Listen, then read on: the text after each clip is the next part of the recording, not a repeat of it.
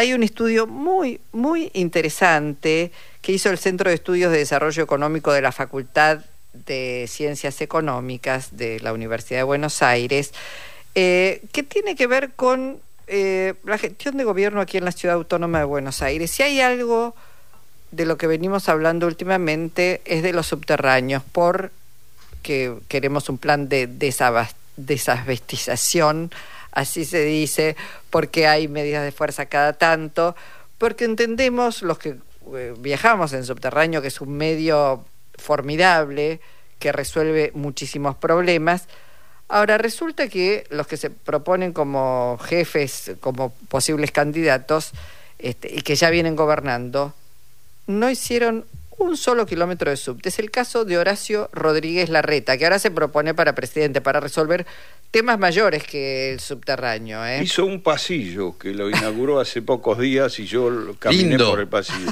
¿Caminó por el pasillo que hizo la reta? Es un pasillo, digamos, tiene todas las formas de un pasillo. ¿no? Bueno, lo vamos a saludar al director del Centro de Estudios de Desarrollo Económico de la Facultad de Ciencias Económicas, Raúl Sánchez, a propósito de este trabajo tan interesante que, que realizaron. ¿Cómo le va Raúl, Jorge Alperín, Luisa Balmaya y equipo? Le damos la bienvenida. Buenas tardes, ¿cómo les va? Me pueden tutear y me hicieron reír con lo del pasillo, pero es para llorar, sí. más que para reír.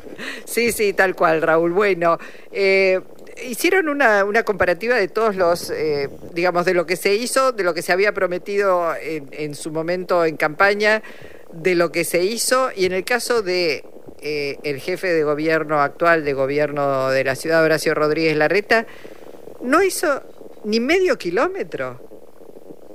No, mira, eh, vos sabés que nosotros estamos trabajando eh, tres estudios, uno lo publicitamos hace dos meses atrás sobre las políticas de vivienda, este es el segundo sobre subte y el mes que viene vamos a sacar uno sobre políticas de desarrollo económico en la ciudad de Buenos Aires, porque entendemos que después de ocho años del gobierno de Mauricio Macri y ocho años de Horacio Rodríguez Larreta, era hora de hacer un balance sobre las políticas públicas en la ciudad. Sí. Y en el caso de Horacio, en el caso del subte, eh, nosotros tomamos el subte como el medio de transporte más importante en una gran ciudad, en una urbe.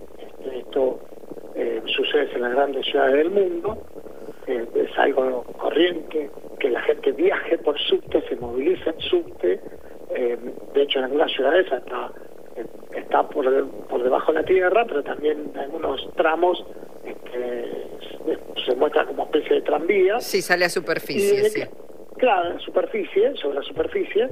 Y en el caso de Horacio Rodríguez Larreta, eh, no ha licitado, sería la palabra técnicamente correcta, no ha hecho ni un kilómetro de licitación de subte. Solo ha inaugurado eh, extensión de subte o estaciones de subtes que se han licitado anteriormente y en el caso de la línea E, la extensión de Plaza de Mayo a Retiro, construida por el gobierno nacional, no por el gobierno de la Ciudad de Buenos Aires. Eh, muchas veces en este debate acerca de qué puede hacer o qué no puede hacer la Ciudad de Buenos Aires, eh, se pone como excusa la baja del porcentaje de coparticipación. Eh, nos sacaron recursos, entonces no podemos proyectar grandes obras, etcétera, etcétera. Lo, lo más este, llamativo es que los gobiernos que fueron electos democráticamente en la ciudad de Buenos Aires a partir de 1996, que la nueva constitución de la ciudad eh, establece como estatus jurídicos la autonomía para la ciudad de Buenos Aires, elegimos jefe de gobierno, jefa de gobierno, eh, los gobiernos que han tenido el mismo porcentaje de coparticipación que actualmente tiene la ciudad, o menos todavía, porque hasta el 2003 había menos, construyeron más kilómetros de subte que el gobierno de la ciudad reta. Claro. Con lo cual no es una excusa. Sánchez. cuando tuvo 3,5 o 3,75% de coparticipación, no licitó ni un kilómetro de subte. Y sí se licitaron cuando había 1,4% de, coparticipación. Sánchez, eh, yo tengo la impresión de que ellos tienen una definición de por qué no hacer subte. Eh, está claro que han priorizado el transporte automotor a, través del metrobús, digamos, de, de, la cosa del, del, colectivo, de facilitar en parte el colectivo, sin que no implica una enorme inversión, por cierto, son los, los, este, los carteles, los, los fierros de las paradas este, de la protección, este, no es una gran inversión como obra pública, pero claramente han priorizado el transporte de superficie, el transporte automotor, que en general es mucho menos aconsejable por la contaminación. Eh, que, el, que el transporte subterráneo, pero me parece que hay algún tipo de definición que ellos tienen, aunque yo no la conozco, no sé si usted conoce eso por la cual no hacen eh, kilómetros de subte. yo, creo que es, eh, una aclaración, el Metrobús, que en algunos casos eh, fue útil en algunas avenidas, no en todas, creo que los dos ejemplos de mayor utilidad pueden ser la avenida Juan B. Justo, el mismo la avenida Paseo de Colón, Leandro Alem, o, o la 9 de Julio, porque transporta mucha gente hacia el trabajo en el microcentro. El Metrobús es un sistema de ordenamiento del tránsito no implica transportar más gente en el transporte público, ni implica eh, mejor transporte público. Eh, puede ser que tenga un efecto, llamémosle positivo, porque evita accidentes este, en el marco de ordenar el tránsito. Ahora, para mí la definición eh, pasa por, porque eso, uno dice son obras de largo plazo. A ver, nosotros iniciamos ahora un proceso electoral eh, para quien va a gobernar la Ciudad de Buenos Aires en los próximos cuatro años. Cualquier precandidato a jefe o jefe de gobierno debe proyectar, bueno, en cuatro años, ¿cómo voy a extender el subte? ¿Y, por qué lo voy a extender? Ustedes decían algo que es verdad. Eh, el transporte automotor es más contaminante que el subte. Hoy hay un debate en todo el mundo, y sobre todo en las grandes ciudades, acerca de cómo eh, mejorar el clima, cómo eh, el impacto del cambio climático no incide negativamente sobre las grandes ciudades y la población. Y en ese caso el subte sería la obra que, mejor respondería con ese criterio. Eh, ¿Cómo hacemos para que la economía de una gran ciudad como Buenos Aires, que no solamente abarca, en este caso, los 3 millones de personas, sino toda la gente que se traslada en la región metropolitana de la provincia de Buenos Aires y consume, trabaja, eh, hace sus tareas en la ciudad de Buenos Aires, transitando por la ciudad más de 10 millones de personas por día. ¿Cómo hacemos para que eso se traslade más cómodamente, mejor? Y lo mejor es construir subte, eh, tener las estaciones de subte junto con las de trenes, tenerlas también coordinadas con las ecobicis, tenerlas coordinadas con los grandes centros de distribución de colectivos, de transporte automotor, etcétera. Yo creo que ellos no han tenido una política de ordenamiento real del tránsito.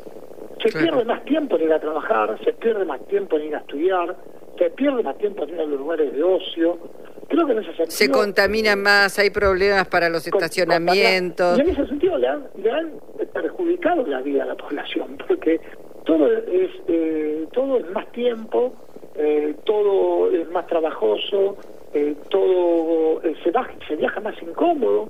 los viajes del subte en los horarios picos son incómodos. Cualquier usuario, yo uso el subte, hemos tenido que dejar de pasar vagones, trenes, subtes para poder este, tomarnos este, un subte donde viajar y poder entrar. Entonces, me parece que la definición fue, no tomo como jerarquía eh, dinamizar esta política, por ahí la frase, porque no se ve, ¿viste? Porque la obra se va a ver... Y tarda, tarda más tiempo, aunque ahora con las tuneladoras que tenés, bueno, seguramente tardás un poco más de tiempo, pero en 16 años no haber hecho, bueno, los 16 no son de, exclusivos de, pero Macri hizo creo que un kilómetro, dos kilómetros como mucho.